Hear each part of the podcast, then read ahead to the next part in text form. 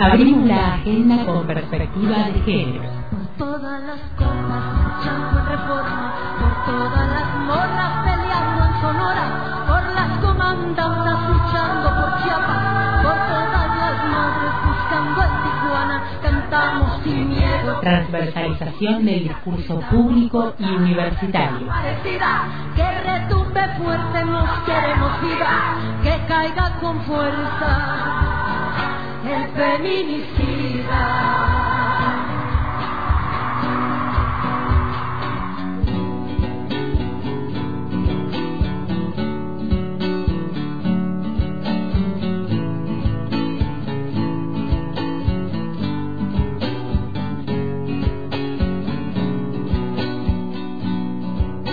Como suele suceder a esta hora, Cata Martínez, antes de partir hacia la cordillera, nos trae información relevante con esa fundamental agenda con perspectiva de géneros. Así es, Omar, y como adelantábamos más temprano, hoy vamos a estar, vamos a estar charlando eh, sobre el Registro Nacional de Femicidios, Lesbicidios, Trans, Travesticidios.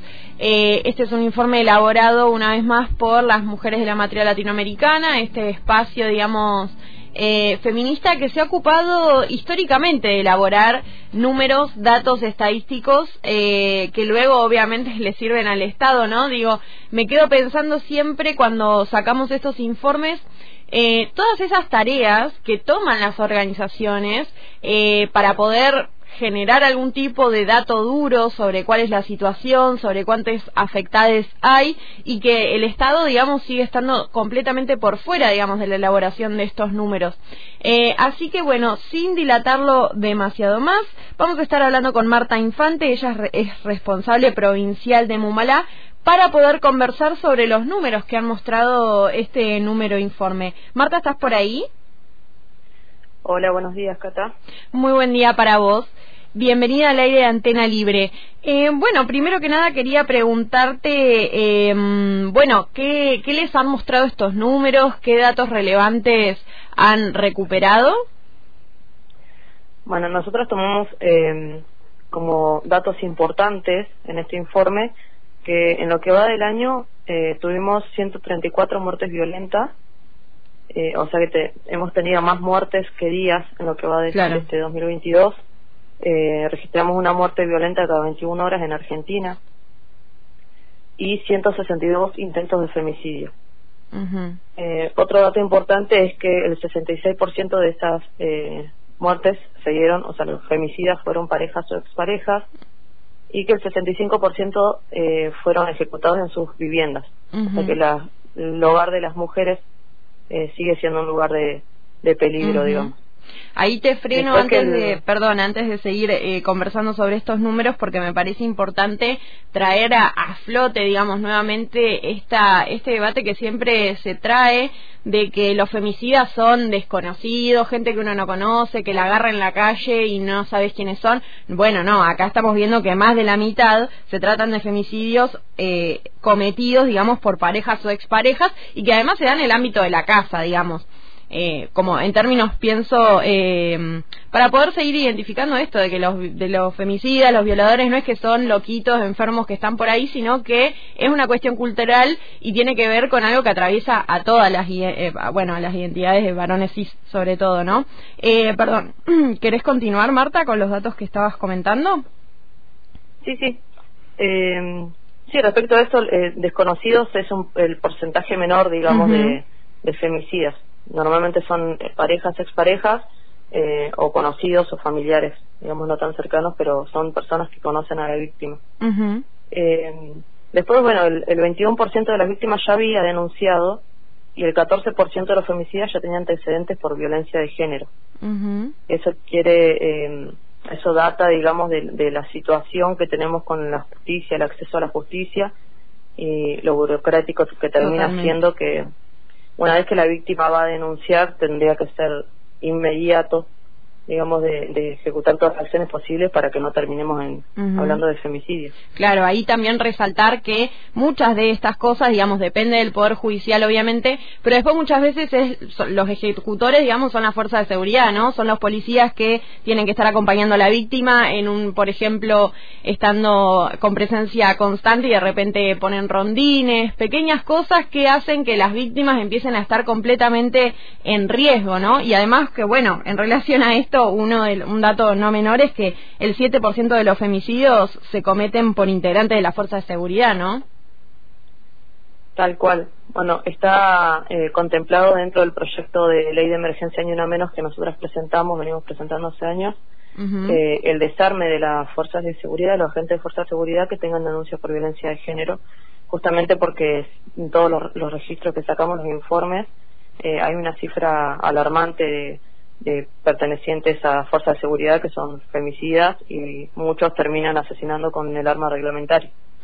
Es gravísimo. Totalmente. Ahí, bueno, otro dato de lo que decíamos hace un ratito en relación a esto de que el 21% de las mujeres víctimas de femicidios habían denunciado a su agresor, también tenemos que el 56%, o sea, casi el 60%, o sea, más de la mitad, ya tenían órdenes de restricción, órdenes cautelares, eh, ya tenían, hacían uso, digamos, del botón antipánico, digo, como para seguir pensando en esto, ¿no? Como un montón de medidas que de pronto no, eh, no, no son efectivas y eso pone en riesgo constantemente a las víctimas, ¿no?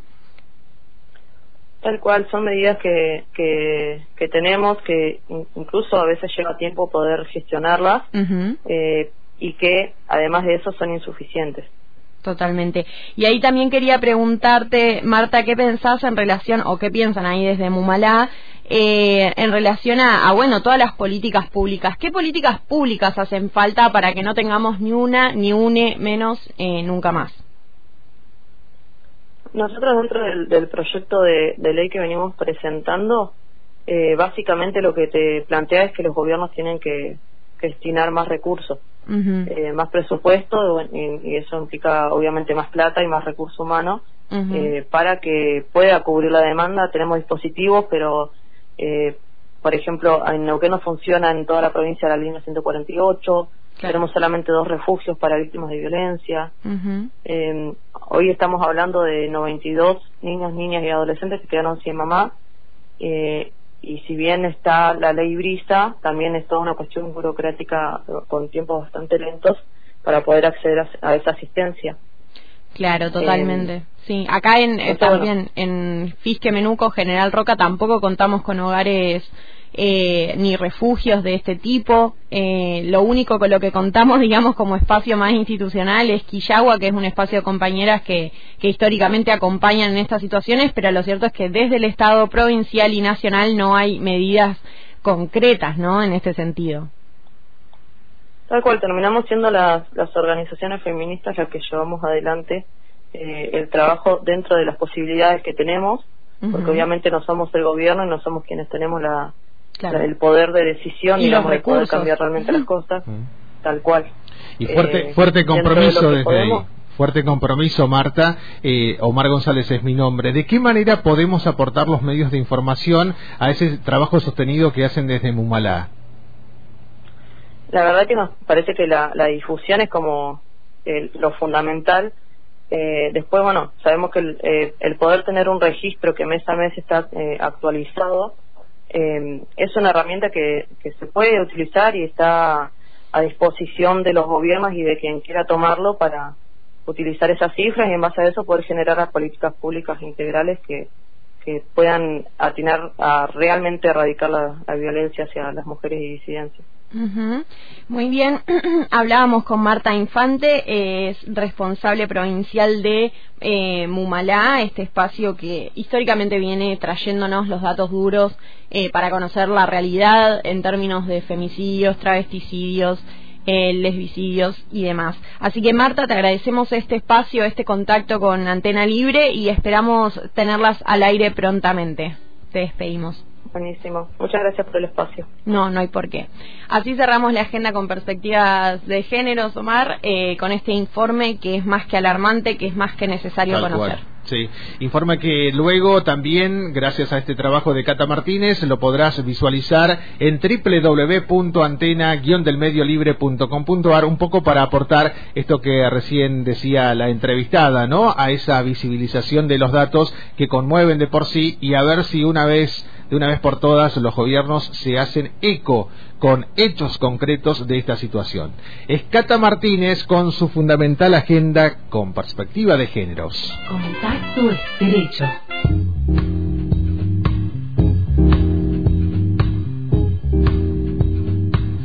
Siete,